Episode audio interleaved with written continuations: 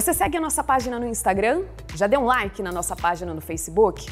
Já assistiu os nossos vídeos no YouTube e as nossas pregações no Spotify? As nossas redes sociais têm sido um instrumento para compartilharmos a palavra de Deus e para contar aquilo que Deus tem feito na nossa comunidade. Quanto mais pessoas seguindo, curtindo e comentando, maior é a chance do evangelho se espalhar e as pessoas conhecerem a Fonte São Paulo.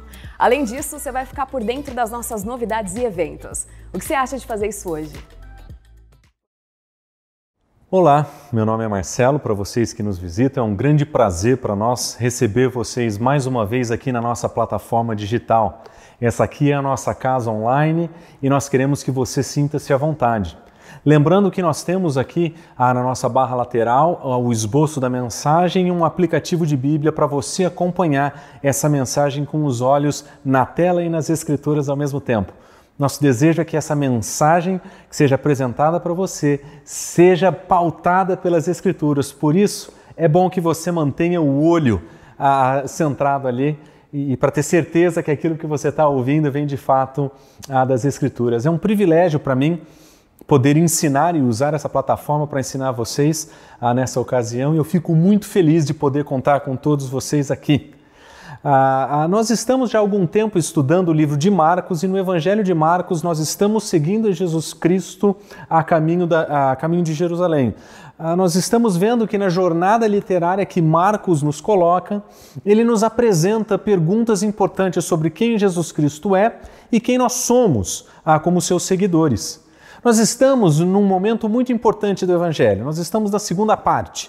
Nós estamos naquele momento em que Jesus Cristo está dedicando a sua, a, o seu tempo e sua atenção para tratar dos discípulos. Ele aproveita esse momento de estar a caminho para realizar um discipulado intenso com os discípulos. Nós já vimos que ele corrige a visão dos discípulos sobre quem ele é, nós já vimos ah, que esse processo ah, de, de, andar com Jesus significa ter, ser corrigido por ele, ah, ah, as visões e perspectivas dos discípulos foram transformadas pelo seu mestre, mas também o seu coração.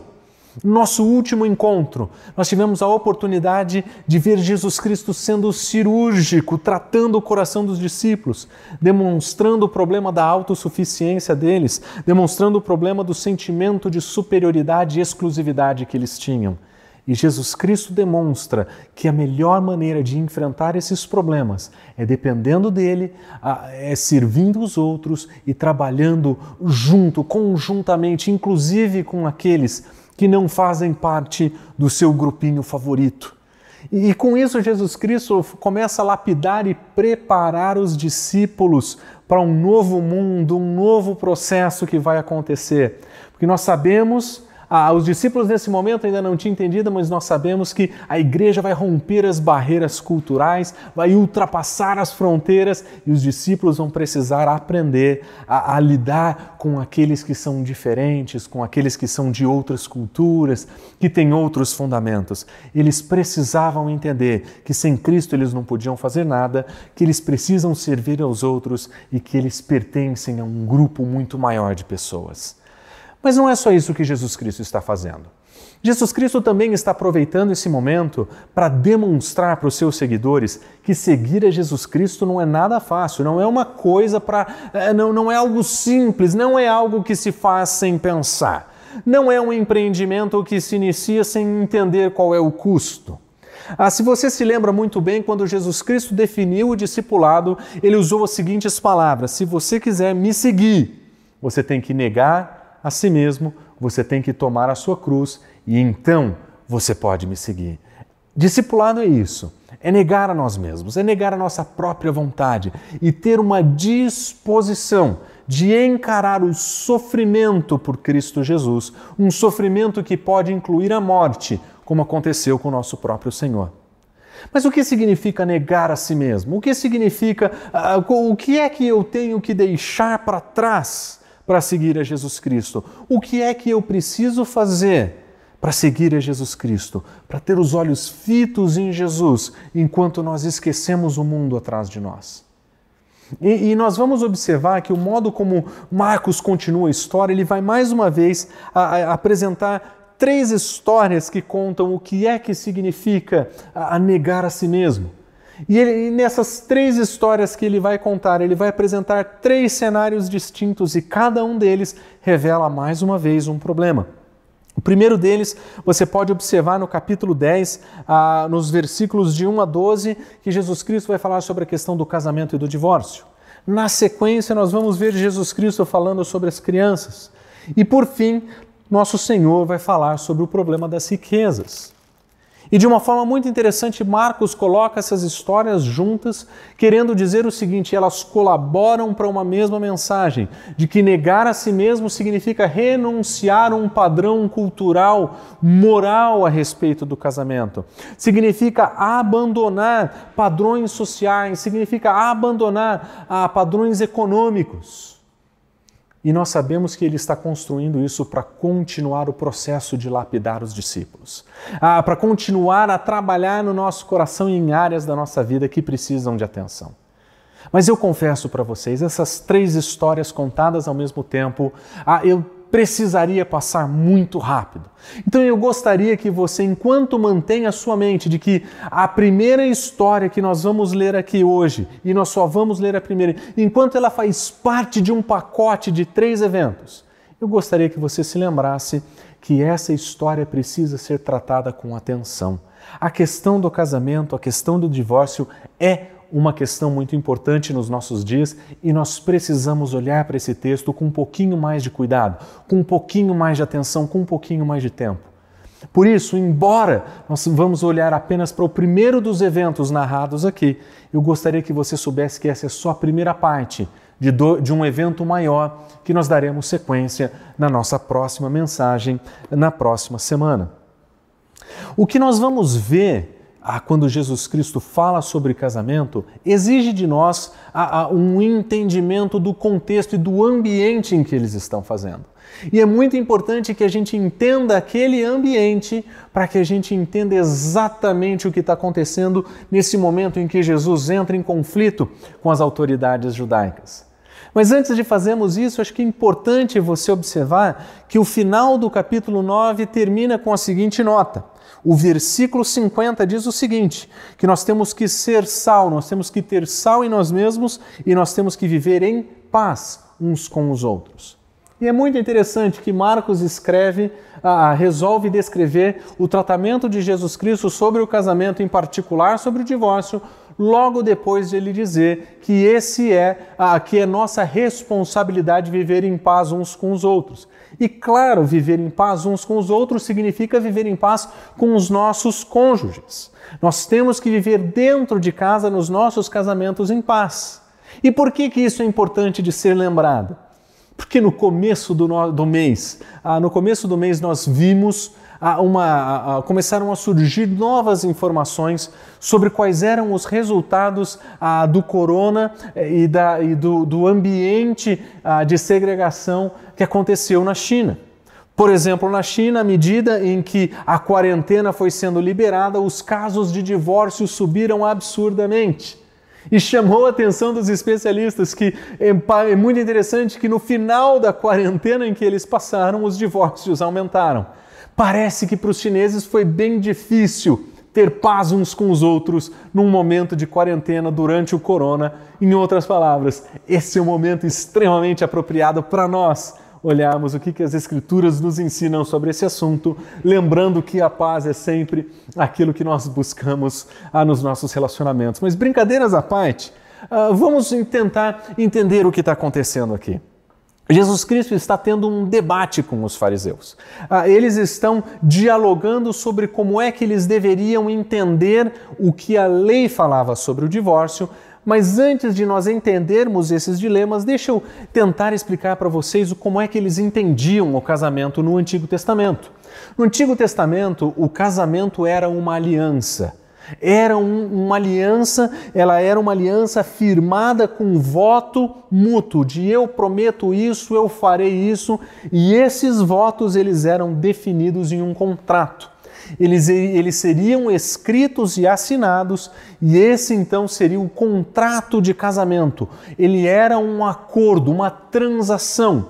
Mas ele também, como uma aliança, ela era delimitada por punições. Por exemplo, Em caso de adultério no Antigo Testamento, as pessoas que fossem pegas acometendo adultério deveriam ser punidas com a morte. Aquela era uma violação inaceitável em Israel. O adultério era inaceitável em Israel e por isso ele sofria a maior de todas as penas, a de todo o Antigo Testamento. Sofria a pena de morte, uma sentença reservada para crimes horríveis.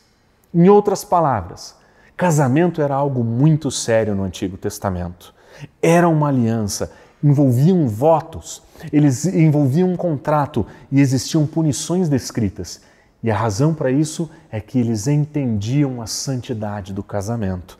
Eles entendiam a, o quanto o casamento era importante. Mas e no caso do casamento que não andasse muito bem, como é que a lei, ah, como, é que, como é que Israel resolvia esse dilema?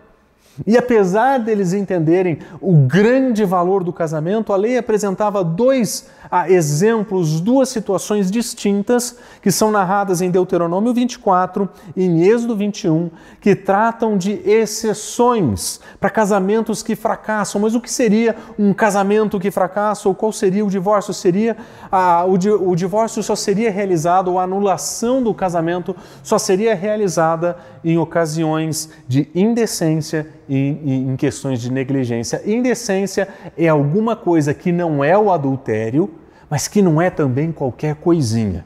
Não é simplesmente um desgosto, uma desaprovação. Indecência é aquela área a moral de violação que era anterior ao adultério, porque o adultério seria resolvido com a pena de morte. Ou seja, existia um pequeno espaço entre aquilo que era corriqueiro e aquilo que tinha pena de morte, que, os, que, que o Antigo Testamento chamava de indecência, e nesses casos a, o divórcio e a anulação do casamento elas eram possíveis. O mesmo acontece para a negligência.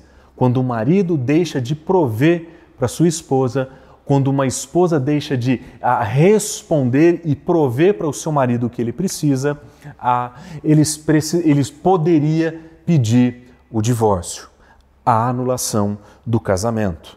Ah, e se você abrir a sua Bíblia em Deuteronômio 24, você vai perceber que naquele texto onde ah, nós temos a maior definição na lei sobre como o divórcio funcionava, você vai perceber que existe que a causa do divórcio era descrita ah, como indecência, o processo da anulação envolvia a carta de divórcio e você vai ver que o problema ali era o problema de uma série de casamentos acontecendo. Então era o, caso de um homem que se casa uma, eh, com uma mulher, encontra algo indecente nela, divorcia dela, ela se casa novamente, ela se divorcia desse segundo e a lei diz o seguinte: ela pode voltar a se casar, mas ela não pode voltar para o primeiro. Essa era a lei de Israel. Era uma lei que atendia casos específicos, ela era casuística. Ela era uma instrução de sabedoria para como juízes e anciãos do Antigo Testamento iriam julgar problemas de casamento em caso especial de casamentos que não poderiam ser resolvidos de outra forma. E esse é o texto que se torna o grande debate entre os rabis dos dias de Jesus. Esse é o texto que eles vão conversar, esse é o texto que eles vão dialogar e que eles vão tentar entender e explicar o que ele quer dizer. Mas existe uma mudança de ênfase agora. Aquilo que era uma lei casuística, se porventura isso acontecer, se torna quase que um mandamento. Nesses casos, tais A, B, C e D, que eu vou apresentar para vocês, o divórcio é mandatório. Ele se torna mais uma declaração, não é somente uma declaração de permissão, é um mandamento. E nesse processo de tentar defender a lei e apresentar um novo modelo para uma nova sociedade, as autoridades judaicas estavam mudando pequenas ênfases da lei. Por exemplo, a, a, os judeus foram forçados a cessar sua prática de pena capital no período do primeiro, anterior ao primeiro século. O que aconteceu é que, com isso, o adultério não poderia mais, mais ser punido com a pena de morte. E a solução que eles encontraram então foi a, a apresentar o conceito de divórcio por adultério, é, por, causas, por questão de adultério. Então o adultério se torna aqui nos dias de Jesus, nos dias anteriores a Jesus, mas nos dias de Jesus, o critério de anulação mais importante, mas não o único. Porque o adultério era agora um critério que poderia ser usado para se dissolver um casamento e não se apedrejar a, a, o, aqueles que violam o casamento, eles tentando proteger a lei, eles, as autoridades judaicas criaram novas sugestões, como, por exemplo, ao divórcio por encorajamento. No caso, por exemplo, de uma mulher que anda em local público com o cabelo solto e rodando, por exemplo. Isso seria visto como uma forma de indecência, como uma forma de estimular o adultério, e isso já seria suficiente para que um homem pedisse divórcio dela. O mesmo aconteceria com outras questões, mas nos dias de Jesus existia um tipo específico de divórcio que era chamado divórcio de qualquer motivo ou por qualquer razão. Nesses casos, um homem poderia se divorciar da sua mulher a qualquer momento. E aqui nós percebemos a grande diferença entre aquilo que a lei ensinava e aquilo que os intérpretes da lei estavam ensinando. Enquanto a lei visava enaltecer a beleza e a santidade do casamento, ainda que com algumas exceções de divórcio para casos a, a ruins, os intérpretes da lei eles eram muito mais flexíveis. Na verdade, o divórcio era possível a qualquer momento, a qualquer hora, para qualquer um, a qualquer, em qualquer situação. Em outras palavras, em nome da interpretação da lei, as autoridades judaicas tinham uma visão de casamento e divórcio muito parecida com a da nossa sociedade muito parecida com a da nossa sociedade. Qualquer um se casa por qualquer razão e qualquer um se divorcia por qualquer motivo. E dessa forma, os intérpretes da lei, eles violavam o espírito da lei e eles ensinavam aquilo que era contrário à lei. E é nesse contexto que o embate de Jesus com os discípulos toma, a, a, ele acontece. Na verdade, se você olha lá para o texto, ele diz o seguinte: os, os fariseus eles se aproximam de Jesus com a intenção de o experimentar. Por que, que eles queriam experimentar Jesus? Porque eles sabiam que esse era um tema controvertido. Existiam várias opções. Qual era de Jesus? Como é que Jesus Cristo interpretava? Será que eles, eh, Jesus Cristo entendia que o casamento poderia acabar por uma mera questão de preferência, uma comida queimada, por exemplo? Ou quem sabe, como Ben Sirac sugeriu, uma questão simplesmente de desobediência, se a sua mulher não te obedece mais, corta ela da tua vida? Ou ainda no caso de indecência, como é que Jesus se posicionaria? E como o assunto era quente naqueles dias, como é nos nossos dias, os fariseus querem testar Jesus. E eles chegam com a questão para Jesus: é lícito ao marido repudiar a sua mulher? Observe, o espírito daquela comunidade perguntava se a lei permitia que algo fosse feito, se era legal que aquilo fosse realizado. E se você olhar para o modo como os intérpretes da lei entendiam, a resposta era um redondo sim, claro. Claro que pode.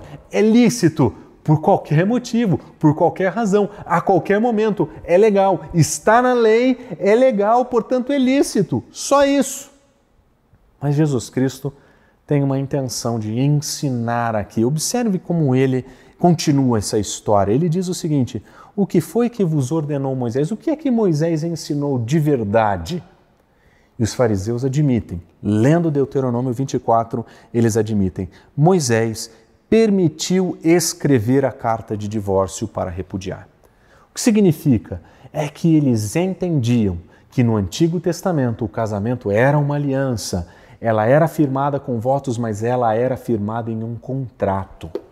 E porque esse contrato foi firmado, ele precisava ser desfeito com um outro contrato a carta de divórcio, o escrito de soltura, em outras palavras.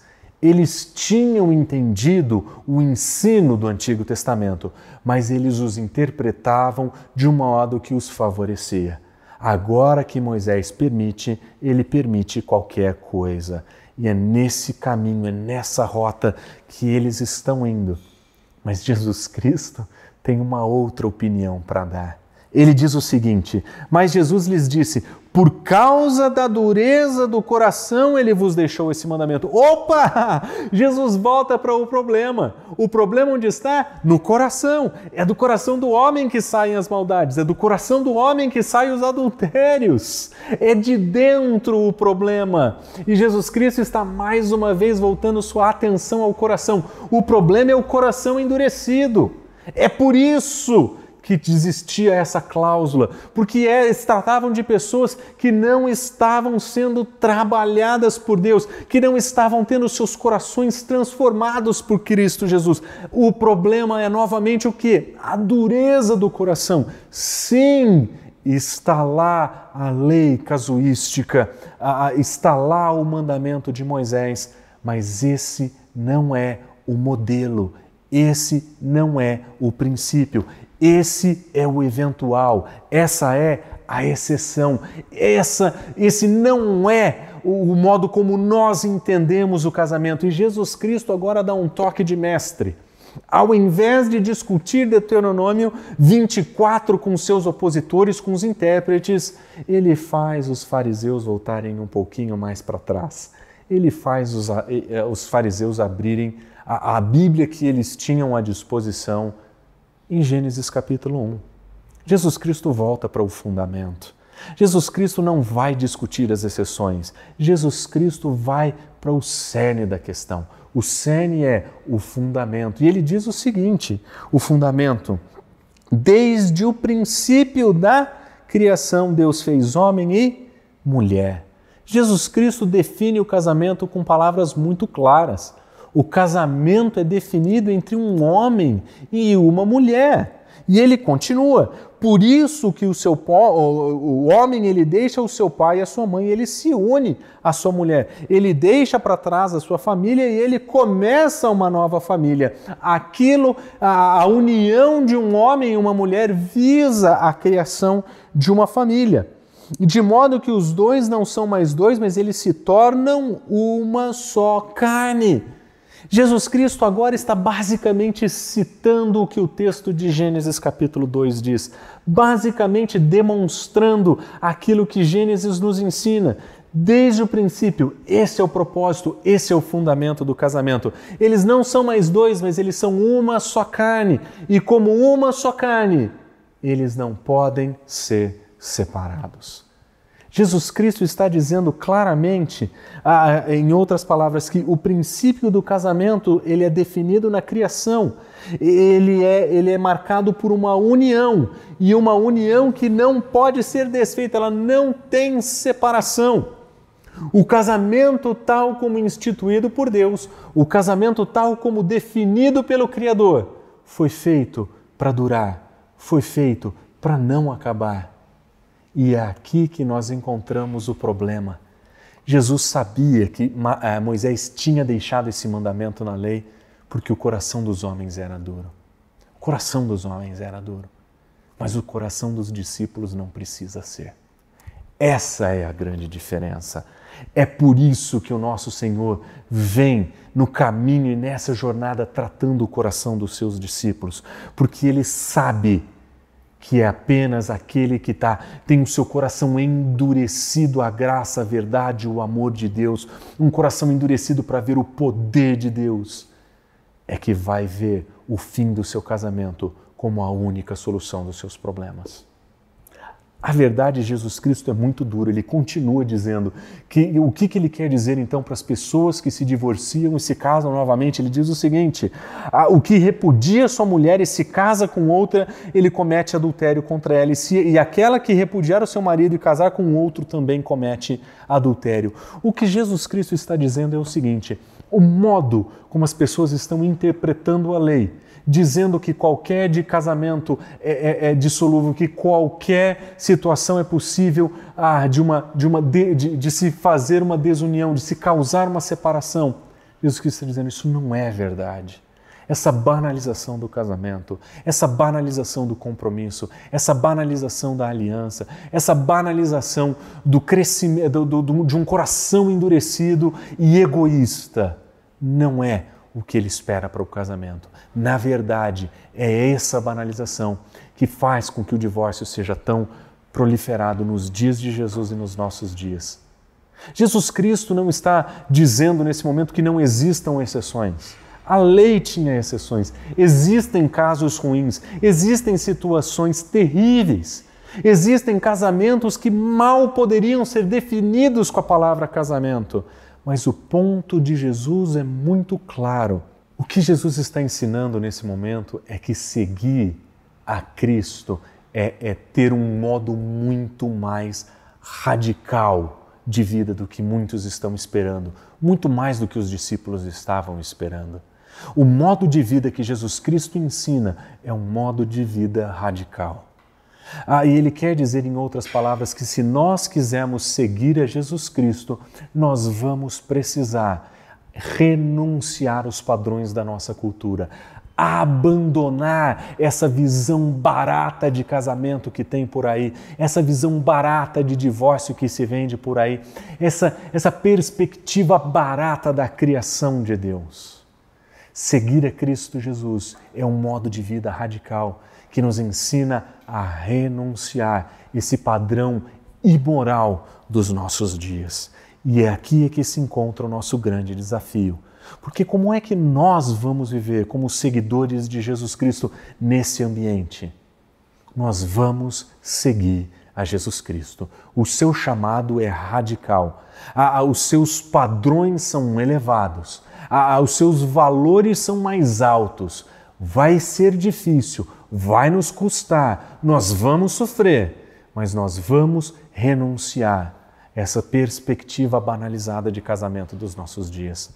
Nós temos que olhar para as nossas relações de casamento, aquela que nós temos e aquela que nós teremos no nosso futuro. Ah, nós temos que olhar isso com o devido cuidado, relembrando a santidade do casamento lá no princípio, relembrando a seriedade do casamento na lei do adultério do Antigo Testamento que previa pena de morte. Nós não podemos aceitar os padrões banalizados da nossa sociedade nós vamos rejeitar. Nós vamos rejeitar esses padrões imorais, porque seguir a Jesus Cristo significa abandoná-los.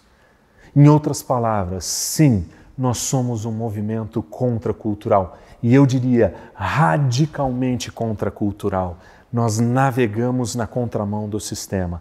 Nós, nós estamos na direção contrária desse mundo e nós fazemos isso sabendo que vai custar a nossa vida. Nós sabemos, nós fazemos isso sabendo, é, sabendo que isso significa negar a nós mesmos e tomar a cruz. Seguir a Jesus Cristo não é fácil, meus queridos. Seguir a Jesus Cristo significa romper com o padrão imoral em volta de nós. Isso vai nos custar caro, isso vai nos levar, isso vai nos custar relacionamentos, isso vai nos custar amizades, mas vai nos dar aquilo que somente Cristo pode nos dar, a garantia de que nós podemos viver um casamento tal como Deus desenhou, à medida que nós somos moldados, que o nosso coração é lapidado e nós podemos viver isso de verdade. Por isso, o desafio que nós vemos ilustrado nesse texto, ilustrado com a questão do casamento, mas poderia ser aplicado para basicamente qualquer outra coisa nos nossos dias. É um princípio muito simples e que seguir a Jesus Cristo significa que nós vamos renunciar aos valores desse mundo para vivermos valores maiores, valores mais elevados. Viver de verdade os valores do reino. Esse é o nosso chamado, esse é o nosso modo de vida, esse é o nosso compromisso. Vamos orar?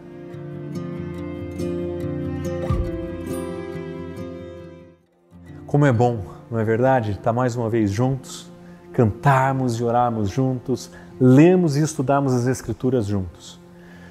Mas nós sabemos, a vida não é fácil.